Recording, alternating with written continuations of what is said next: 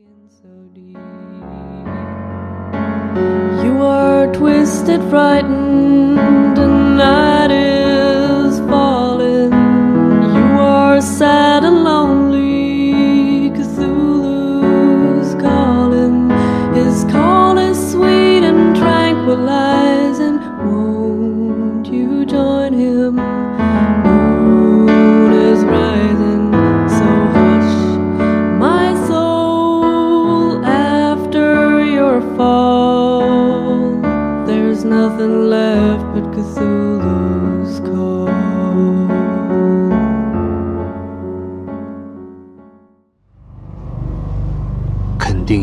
邪异的鬼魅作祟，或是某种隐秘的黑暗力量不怀好意地推了我一把。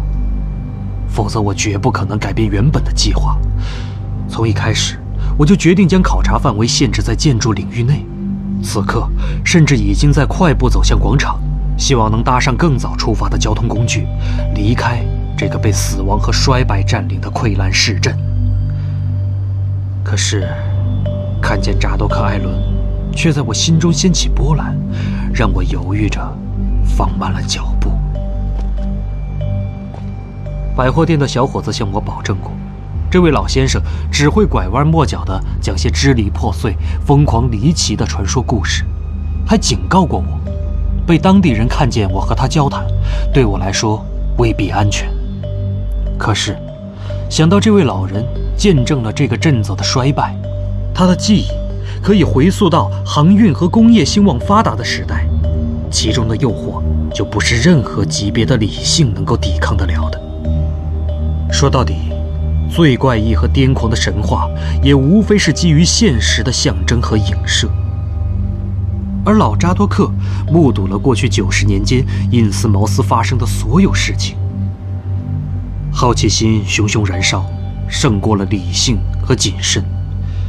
我毕竟年少轻狂，幻想或许能在纯威士忌的帮助下，从他滔滔不绝的混乱话语中。找出埋藏其中的真实历史。我知道不能在这个时间、这个地点向他搭话，因为消防员无疑会注意到并插手干涉。考虑之后，我觉得应该做好准备，先去百货店小伙子告诉我的地方买些私酿烈酒。然后在消防站附近看似漫不经心地晃来晃去，等老扎多克习惯性的起身乱逛后，上去和他套近乎。小伙子说，老扎多克是个坐不住的人，很少在消防站附近待上一两个小时。紧靠广场的艾略特街上有一家破破烂烂的杂货店，很容易就在这家店的后门。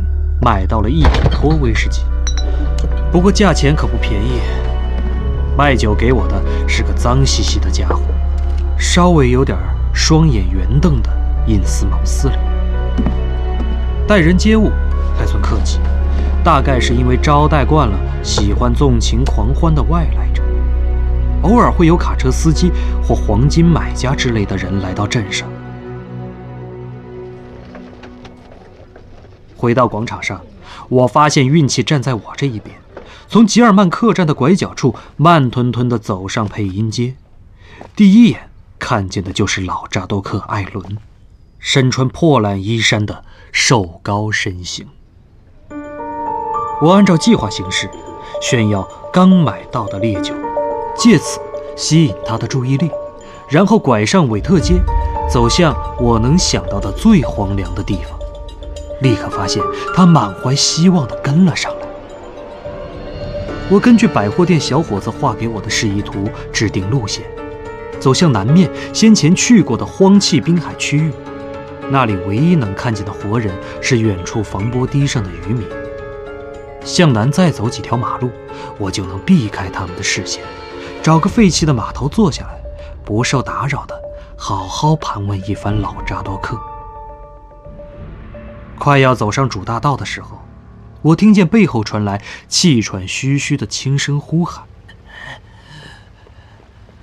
喂，先生！”我放慢脚步，让老先生赶上来，然后请他灌了几大口威士忌。我们一起走到水街，向南转弯，道路两边尽是歪斜倾覆的废墟。我开始试探他的口风，却发现老人的话匣子不像我想象中那样容易打开。走着走着，我看见崩裂的砖墙之间有一块面向大海、杂草丛生的空地，空地前方伸进大海的土石码头上爬满野草，水边有几堆遍覆青苔的石块，勉强可以充当座位。北面有个废弃的仓库。遮蔽了有可能存在的一切视线。我心想，若是想长时间的私下交谈，这里是个颇为理想的地点。于是领着我的同伴拐下小径，在石块中找到地方坐下。死亡和荒弃的气氛令人畏惧，鱼腥味儿大到几乎无法忍耐。但我决心不让任何事情阻挡我。假如我想搭八点的公共汽车去阿卡姆。那就还有四个小时可供交谈。于是，我一边继续灌老酒鬼喝威士忌，一边吃我的廉价午餐。劝酒归劝酒，我很小心的不让他喝过量，因为我只希望扎多克变得酒后话多，而不是酩酊大醉、人事不省。一小时后，他的鬼醉和沉默显示出要消失的迹象。但让人失望的是，他依然在回避我的问题，不肯谈及印斯茅斯和他那阴影笼罩的过去。他东拉西扯地谈论时事，证明他广泛阅读各种报纸，喜欢用简明扼要的村夫口吻品头论足。第二个小时行将结束，我心想，我那一品托威士忌，只怕还不足以问出个所以然来。考虑要不要把老扎多克留在这儿，自己再去买些烈酒。但就在这时，运气创造了我的问题没能打开的突破口。气喘吁吁的老先生踱来踱去，忽然转了个方向。我俯下身子，警觉地仔细倾听。我背对散发鱼腥味的大海，他面对大海，出于某种原因。他散漫的视线落在了远处恶魔礁贴近水平面的轮廓上。此刻的恶魔礁，清楚而极其魅惑地显露在波涛之上。这个景象似乎令他不悦，因为他无力地发出一连串咒骂，最后结束于诡秘的低语和心照不宣的逆视。他朝我弯下腰，揪住我的大衣领口。咬牙切齿地吐出一些不可能有其他意识的只言片语。一切都是从那里开始的，深海的起点，受诅咒的地方，充满邪恶，地狱的大毒枪的。径直而下，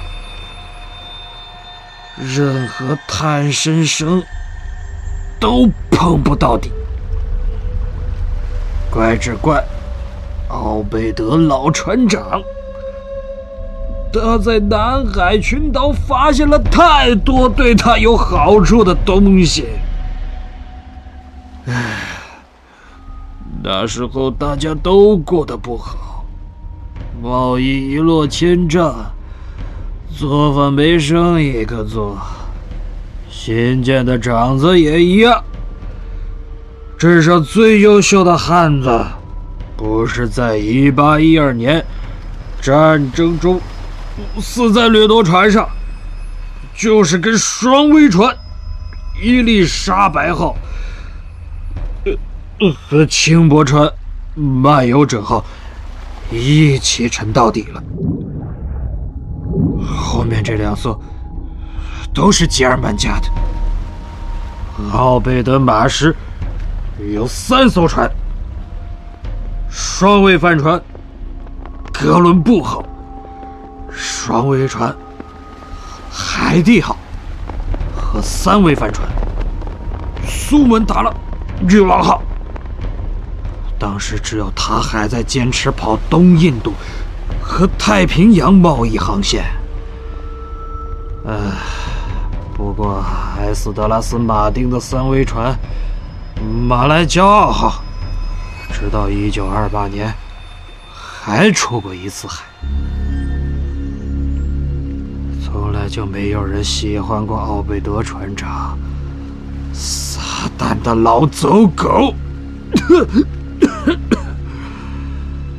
我还记得他怎么说那些遥远的地方，说大家都是蠢货，因为他们去参加基督教集会，默默承受各自的负重，说他们应该像印度人那样，崇拜一些更好的神灵，能用好的语训。报答献祭的神灵，真正会回应人们祈祷的神灵。哎，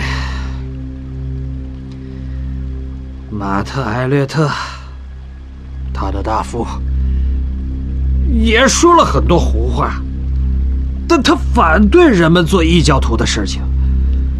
他说，奥大河的东面有座岛。岛上的巨石废墟，比任何人知道的都要古老，有点像波纳佩和加罗林群岛的那些东西。而雕像的面孔，那更像复活节岛的巨型石像。那附近还有个小火山岛，岛上也有遗迹，但对雕刻的内容完全不同。废墟被腐蚀的很厉害，就像曾经泡在海里。上面刻满了恐怖怪物的图像。哎呀，先生，马特说那附近的土人 有打不完的鱼，喜欢戴手镯、臂环、头饰。用一种怪异的黄金打造，上面雕着怪物，和刻在小岛废墟上的怪物一模一样，像鱼的蛙类，或者像蛙的鱼类，什么样的姿势都有。呃，就好像他们是人类，谁也问不出他们是从哪儿搞到那些东西的。其他土人也不清楚他们怎么有那么多的鱼，而紧挨着的其他小岛几乎没鱼可捕。马特很疑惑，奥贝德船长也是。不过船长注意到了一点，那就是每年都有英俊的年轻人，呃，消失的无影无踪，而且岛上也没有多少老人。另外。他觉得有些当地人的长相变得很怪异，哪怕对南海岛民来说也绝不正常。哎呀，最后啊，正是奥贝德从异教徒嘴里问到了真相。不知道他是怎么办到的。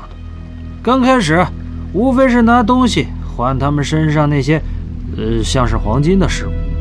他问这些东西是从哪儿来的，能不能搞到更多？最后一点一点从老酋长嘴里掏出了整个故事。瓦拉吉亚，老酋长叫这个名字。嗯，只有奥贝德敢相信那个黄皮老魔鬼。但船长他看人比读书还准。嗯，现在我说这些。谁也不相信我。呃，年轻人，我看你也不会。说起来，我越是看你，就越是觉得你有一双和奥贝德一样的眼睛。老人的低语变得越来越轻，尽管他讲述的只可能是酒后抑郁，但语气中那些可怖而险恶的不祥意味，还是让我不寒而栗。唉，先生，奥贝德知道了这个世界上存在一些东西，绝大多数人从来没有听说过他们，就算听说了，也也不会相信。那些岛民似乎将族内的年轻男女献祭给住在海底的某种神灵，得到的回报是各种各样的恩惠。他们在那个满是怪异废墟的小岛上遇见这些东西，半蛙半鱼怪物的可怕图像，描绘的正是他们。搞不好，就是这种生物引出了美人鱼的故事。呃，海底有各种各样的城市，这座小岛正是从海底升起来的。小岛突然浮出水面的时候，他们还有一些人住在石砌的房屋里，所以岛民才会知道他们活在海底下。克服恐惧之后，土人开始写写画画，和他们沟通。没多久，就谈成了交易的条件。他们喜爱活人祭品，很久以前，他们曾经得到过，但后来和地面世界失去了联系。至于他们对牺牲品做了什么？那就轮不到我来说了。我猜奥贝德也不太想问清楚，但那些异教徒不觉得有什么问题，因为他们过得很艰苦，渴望能得到一切帮助。他们尽可能有规律地把一定数量的年轻人奉献给海底怪物。嗯，一年两次，分别在武硕节和万圣节。怪物答应的回报是大量的鱼群从海里的四面八方驱赶来啊，偶尔还有几件像是黄金的首饰。嗨，就像我说的，土人去那座小火山岛见这些怪物，乘着独木舟送活人祭品去，带着得到的黄金饰品回来。刚开始。这些怪物从不登上人类居住的大岛，但过了一段时间，他们就随心所欲，想来就来了。他们似乎很喜欢和当地人混在一起，在武说节和万圣节这两个大日子举行祭祀仪式。你要明白，他们没有水都能生活，呃，这就是所谓的两栖类吧。岛民告诉他们，要是其他岛的居民听说他们在这儿，多半会想要消灭他们。但他们并不在乎，因为假如愿意，他们能够抹掉整个人类，除非有人类掌握了失落的古老者曾经使用过的某些符号。但他们懒得费劲，所以每次外人到访，他们就就会躲藏起来。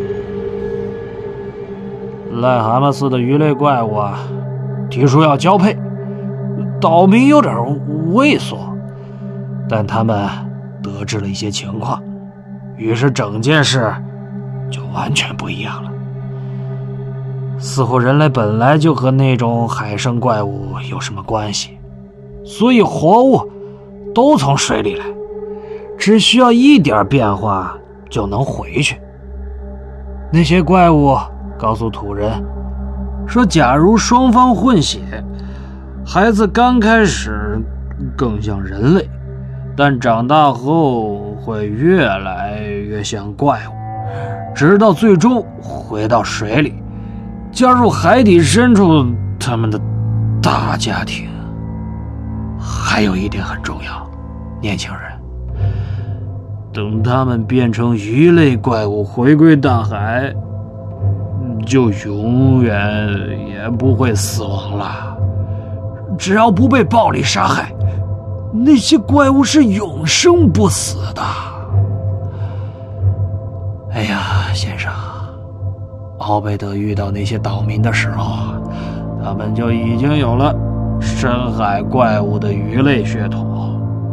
随着年纪越来越大，这种血统逐渐显露出，他们会藏起来不见外人，直到最终离开陆地，回归大海。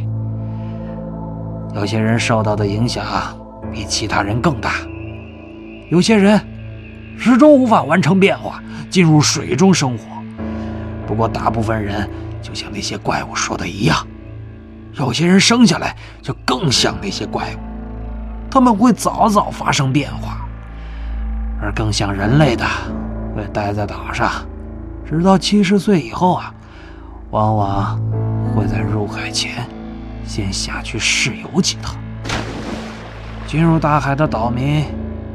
经常回来看看，因此一个人可以和几百年前离开陆地的五代祖交谈。除了和其他岛屿的居民开战时的死者，献祭给水底海神的牺牲品，还有在回归大海前被毒蛇咬伤、患上瘟疫或疾病而死的岛民。他们根本不知道死亡为何物，而是急切地盼望着身体出现变化。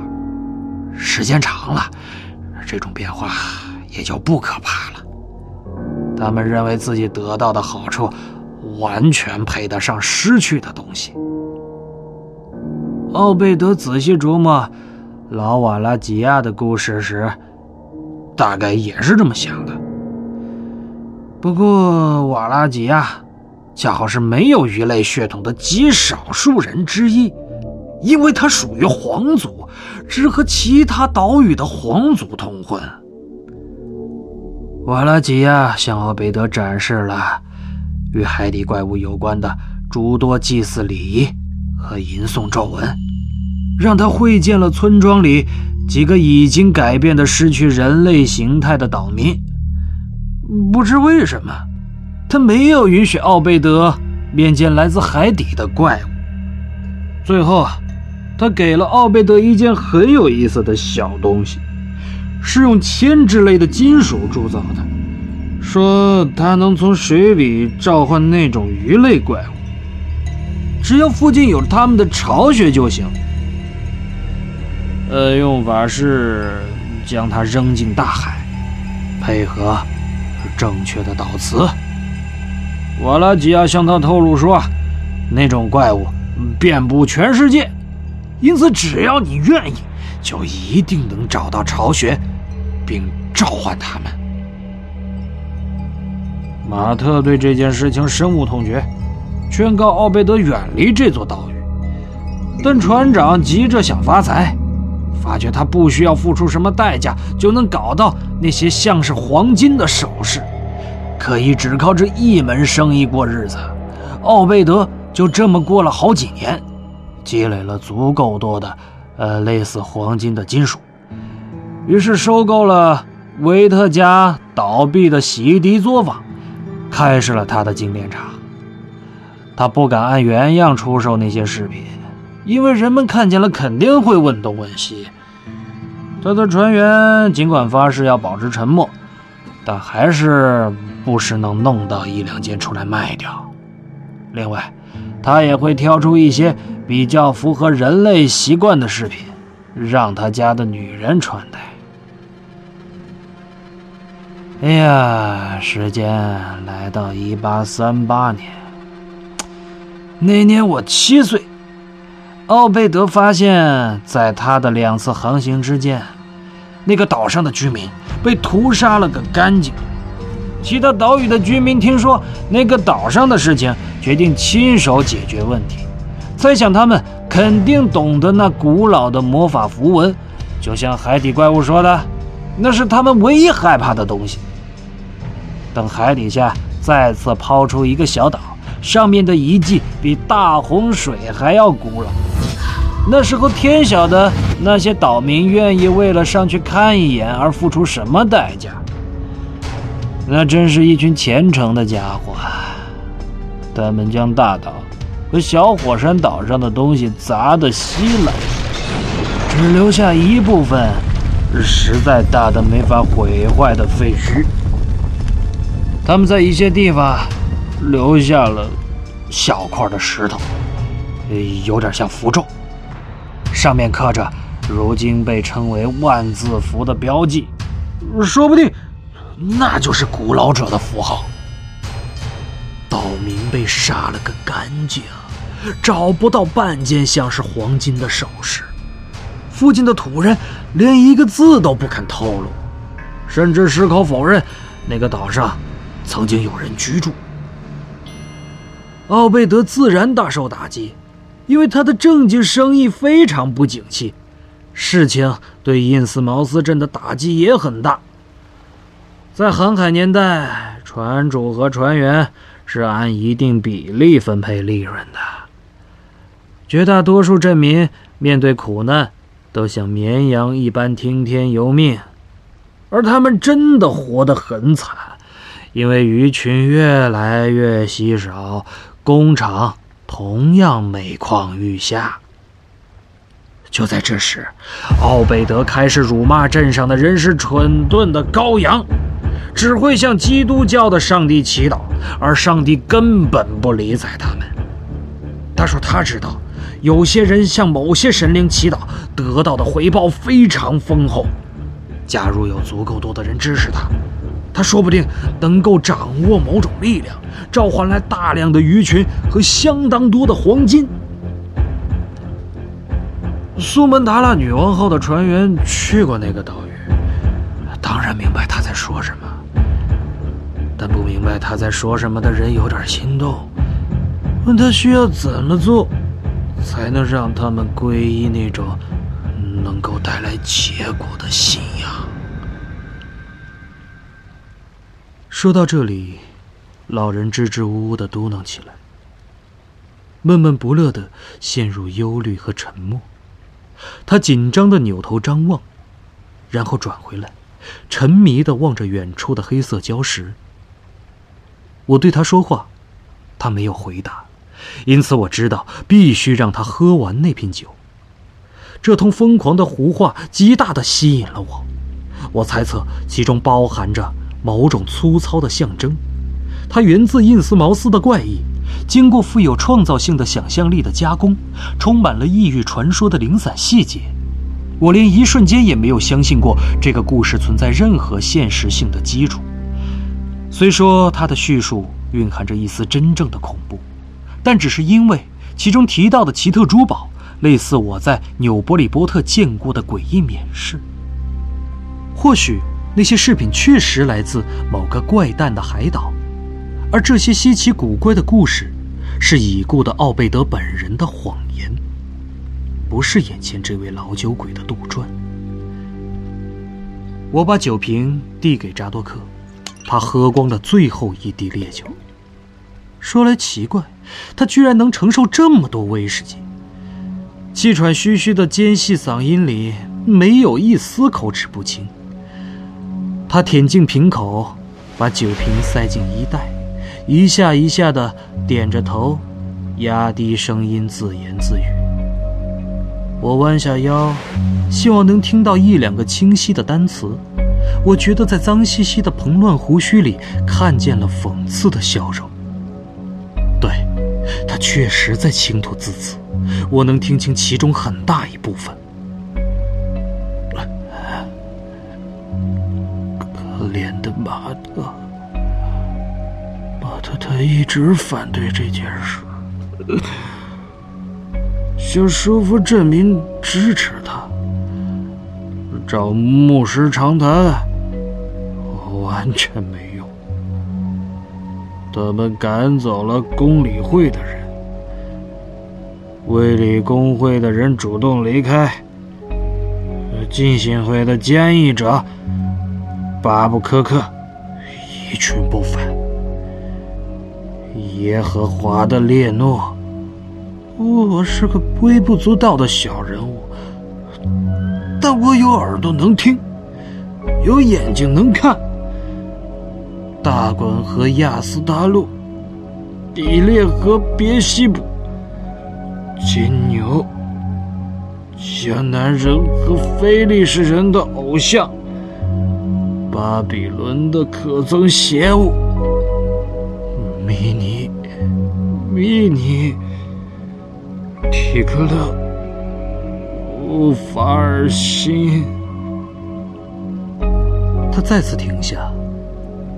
看着他水汪汪的蓝眼睛，我担心他醉得已经快要不省人事了。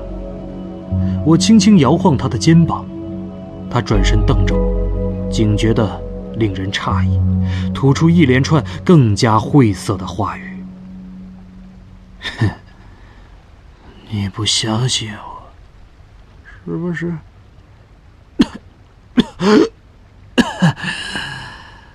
那么，年轻人。”请你告诉我，为什么奥贝德船长会带着二十几个人半夜三更划船去恶魔礁大声吟唱？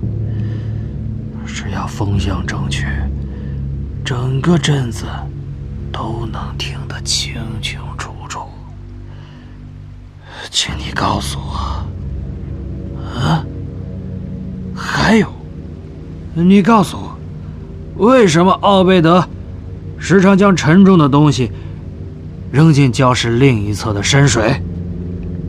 那里的岩壁陡峭的像是悬崖，深的超过你能测量的限度。告诉我，瓦拉基亚给了他一个形状古怪的牵制玩意儿，他拿那东西做了什么？你说呀，小子。还有，他们在武术节和万圣节都在折腾什么？还有新教堂的那些人，他们就是以前的水手，身穿怪异的长袍，头戴奥贝德带回来的像是黄金的首饰。你说呀？水汪汪的蓝眼睛透出几近凶蛮和癫狂的神情，脏兮兮的白胡子像触电似的根根竖起。老扎多克大概看到了我的惊恐，因为，他开始邪恶的咯咯怪笑。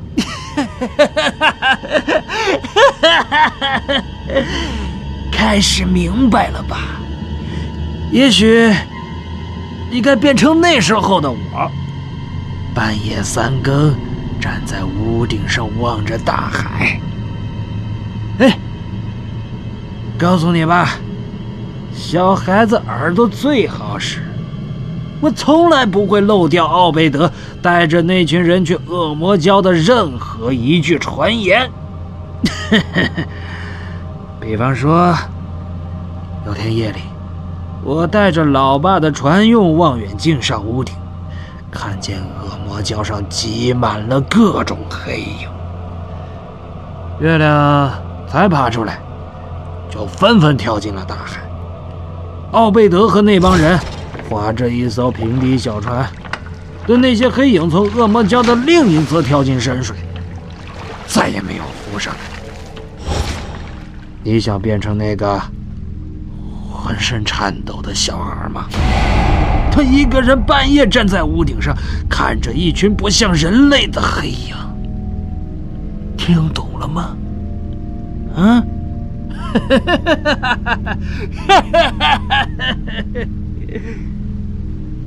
老人越来越歇斯底里，无可名状的惊恐让我开始颤抖。他用骨节嶙峋的手爪按住我的肩膀，我感到这只手的颤抖并非完全因为狂笑。假如一天夜里你看见奥贝德的小渔船划到恶魔礁的另一侧。扔下什么沉重的东西，然后第二天听说一个年轻人从家里失踪了。你说说看，有人见过海勒姆·吉尔曼的哪怕一根头发吗？见过吗？还有尼克·皮尔斯，还有卢埃利·韦特，还有阿多尼拉姆、索斯维克，还有亨利·盖瑞森。你说说看，嗯？黑影用手语交谈，他们有真正的手。哎呀，先生，就是在这个时候，奥贝德的生意又兴旺起来了。镇民看见他的三个女儿戴着像是黄金的首饰，以前从来没人看见他们戴过。而精炼厂的烟囱里又冒出了黑烟，其他人的日子也越来越好过。鱼群涌到港口，等着被捞上船。天晓得我们向纽波利波特、阿卡姆和波士顿运出了多少海货。然后奥贝德想办法让镇上。通了支线铁路，有些金斯堡的渔民听说鱼讯喜人，成群结队的开船赶来，结果全都失踪了。唉，再也没有人见过他们。这时候，我们的镇民组织起了大滚密教，向各个他管理会购买了共济会礼堂。马特。艾略特是共济会成员，他反对出售礼堂，但很快就消失得无影无踪了。记住，我可没说奥贝德打算照搬南海小岛那些人做的事情。我不清楚他从一开始就想混血，也不想养育长大了会回归大海、永生不死的孩子。他只想要他们的黄金，愿意付出沉重的代价。我猜其他人有段时间也挺满意来到一八四六年，镇上的人见过了不少，也思考了很多。失踪人口实在太多，星期日集会的狂乱宣教有些过分。恶魔教的流言传得沸沸扬扬，这里面大概也有我一份功劳，因为我把在屋顶上看见的事情告诉了市政委员莫雷。一天夜里，有一帮人跟着奥贝德的人去了恶魔礁，我听见两艘渔船之间响起了枪声。第二天，奥贝德和另外三十二人被关进监狱。所有人都在讨论镇上打算用什么罪名控告他们。天哪，真希望有人的眼光能长远一点。两个星期以后，足足两个星期，没有任何祭品被扔进大海。扎多克显露出惊恐和疲惫的迹象，我让他沉默片刻，稍作休息，自己担心的看了一眼手表。潮水已经调转方向，此刻正越涨越高，波浪的声音似乎惊醒了他。涨潮让我颇为高兴，因为在高水位之下，鱼腥味儿或许就没有那么浓烈了。我再次凑近老人，聆听他的低声述说。那个可怕的夜晚，我看见了他们。我在屋顶上。他们成群结队，蜂拥而至，爬上恶魔礁，顺着海港涌入马努克塞特河。上帝呀！那天夜里，在因斯茅斯的街道上都发生了什么？他们敲我们家的门，但老爸不肯开门。他带着火枪从厨房窗户爬出去，找到莫雷委员。看看他能做什么？尸体和垂死的人堆积成山，枪声和尖叫声。老广场、镇广场和新塘绿地，到处都是喊声。监狱的大门被撞开，公告叛乱。外地人来发现我们少了很多人，宣称是一场瘟疫。除了奥贝德和那些怪物的支持者，剩下的人若是不保持沉默，就都被消灭。再也没听见过我老爸的消息。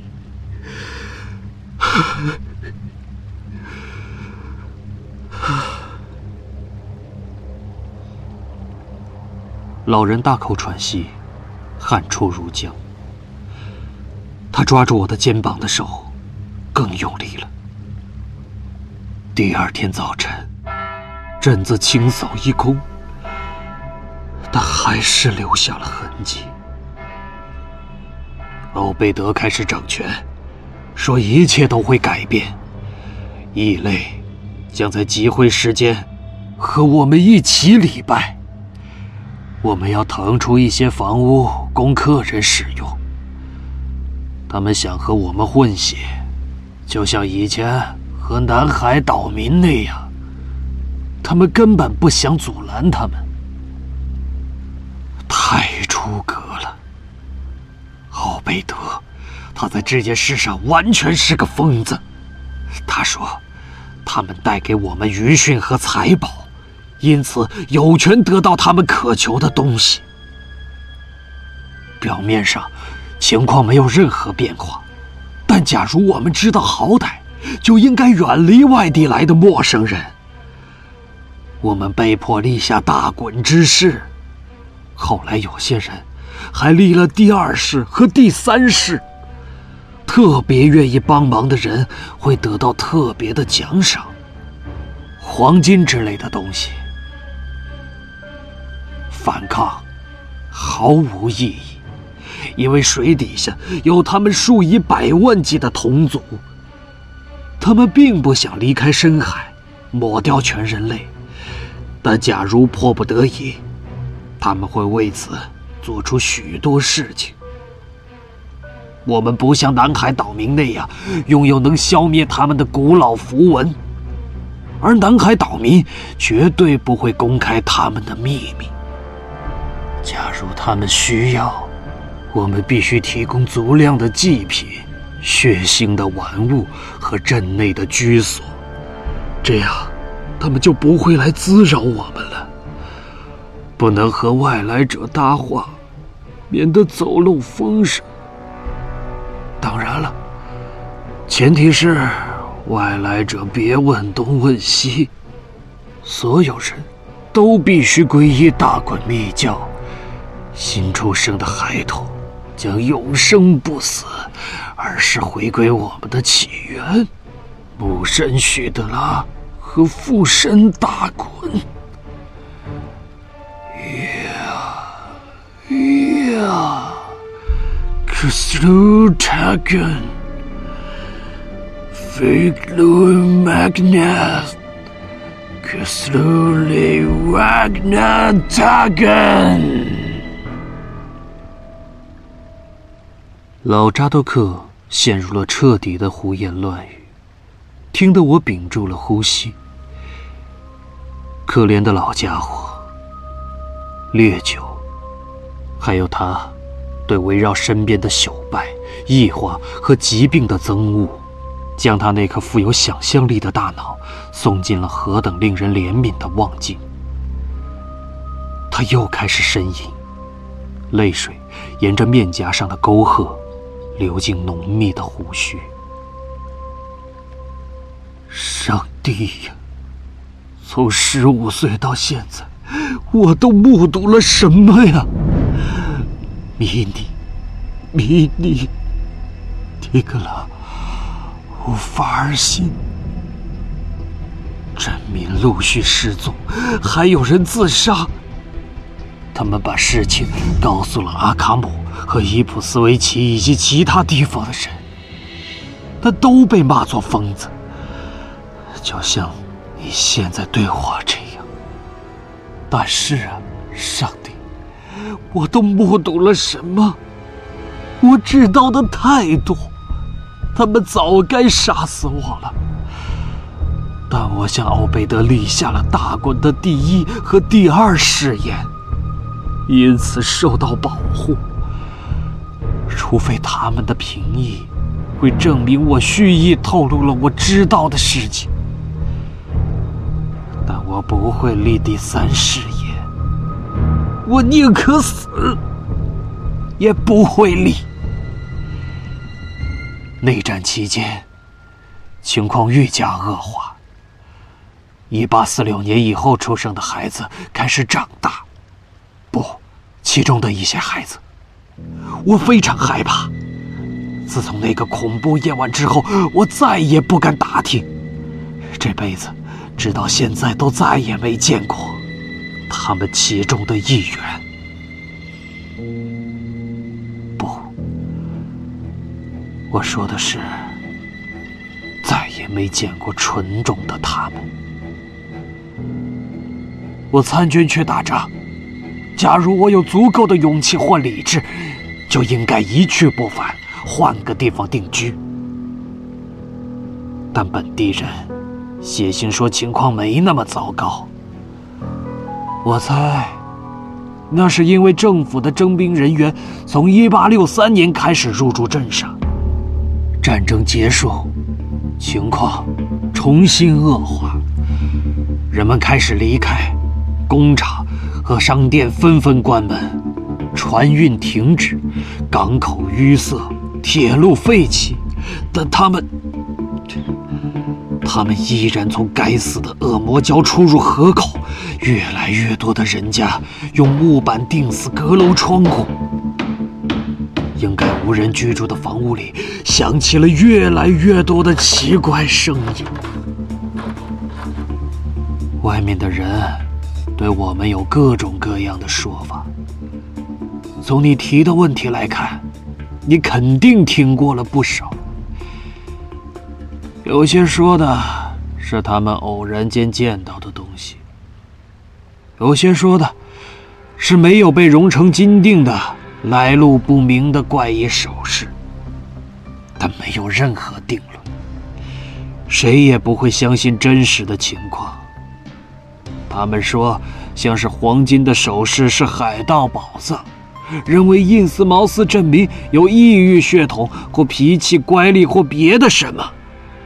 另外，居住在镇上的人会尽可能赶走外来者，剿灭剩下那些人的好奇心，尤其是到了晚上。牲畜也害怕他们，马匹比骡子更容易受惊。但后来有了汽车，也就很少出事故了。一八四六年，奥贝德船长娶了第二任妻子。镇上没人见过他，有人说他并不情愿，但是那些异类强迫他娶的。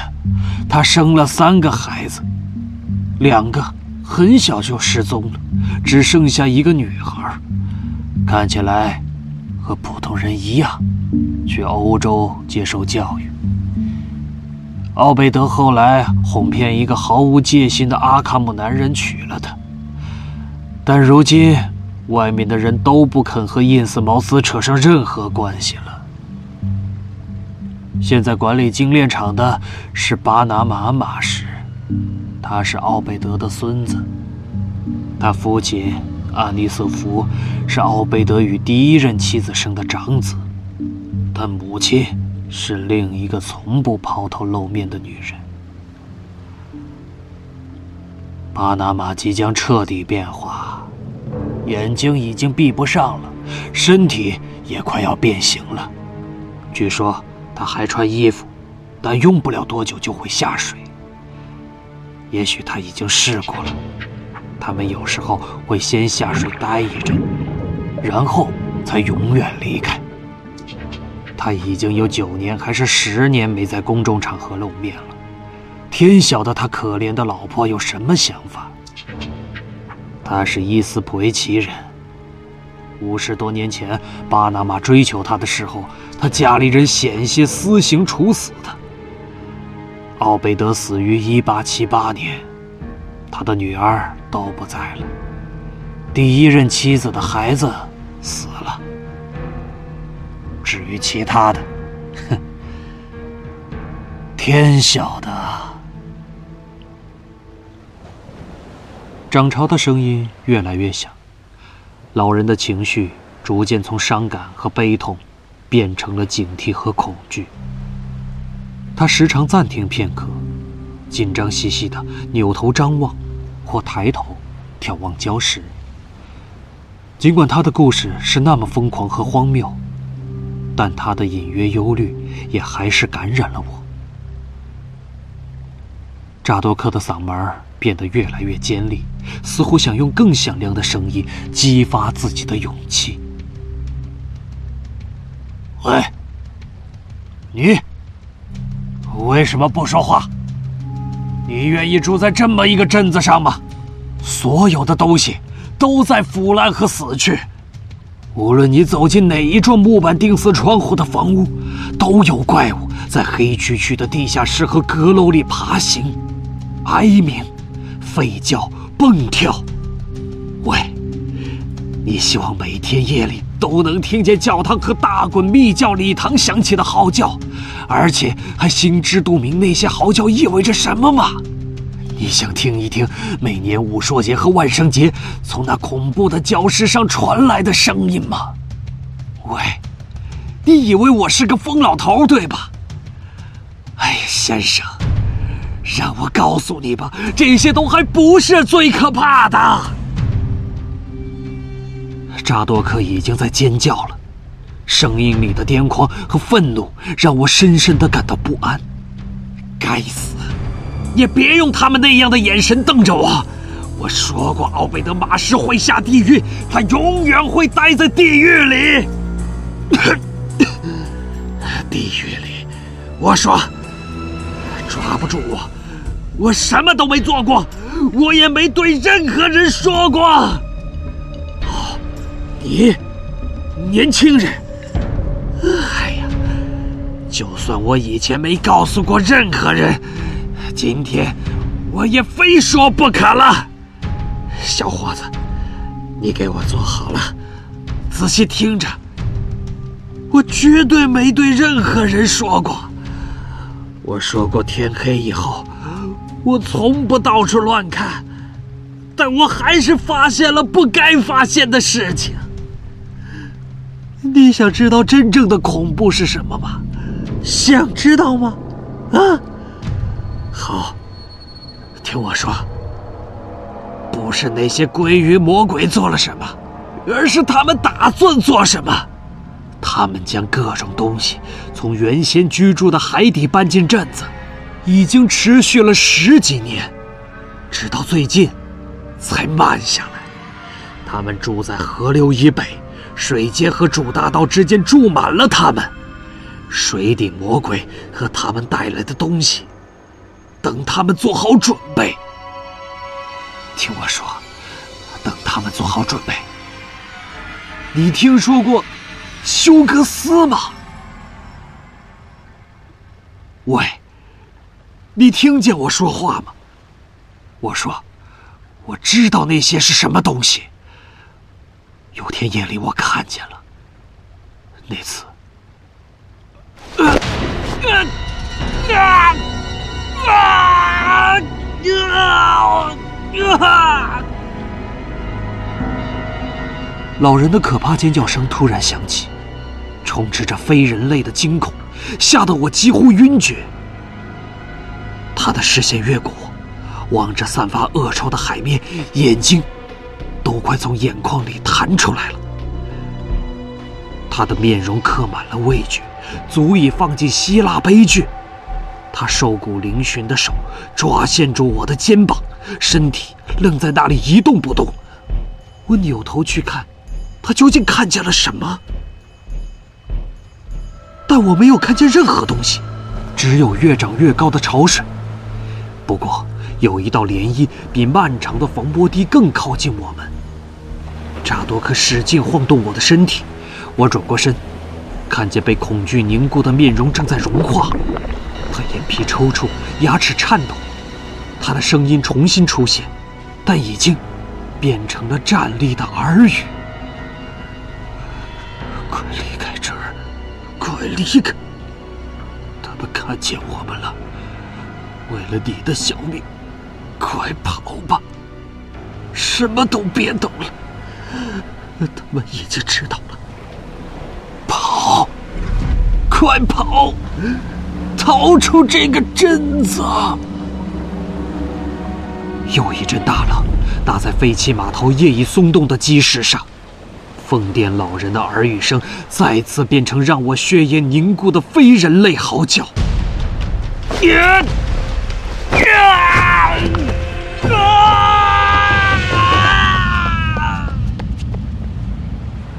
没等我收拾起混乱的头脑，他已经松开我的肩膀，发疯般的跑向街道，绕过仓库的断壁，向北而去。我扭头望向大海，但海面上什么都没有。我走到水界，向北望去，扎多克·艾伦早已无影无踪。